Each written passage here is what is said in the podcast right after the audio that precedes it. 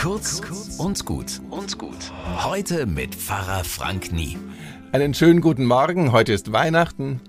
Und wer hört mich heute früh um diese Zeit? Du meine Güte. Habt ihr Spielkinder daheim, die gar nicht mehr schlafen können, weil sie unbedingt die tollen neuen Sachen ausprobieren müssen? Oder ein Baby, das Hunger hat? Oder müsst ihr zur Arbeit? Wie auch immer, bitte genießt diesen Weihnachtsmorgen. Es gibt ihn nur dieses eine Mal im Jahr. Heute ist der Morgen des ersten Tages, an dem Gott auf der Welt ist. Ein Morgen voller Versprechen und Hoffnung. Frieden?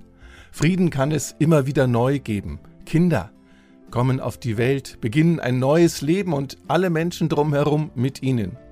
Und wir Erwachsenen können jeden Tag neu beginnen, wenn wir das wollen. Vielleicht kennt ihr das Kirchenlied O Heiland, reißt die Himmel auf.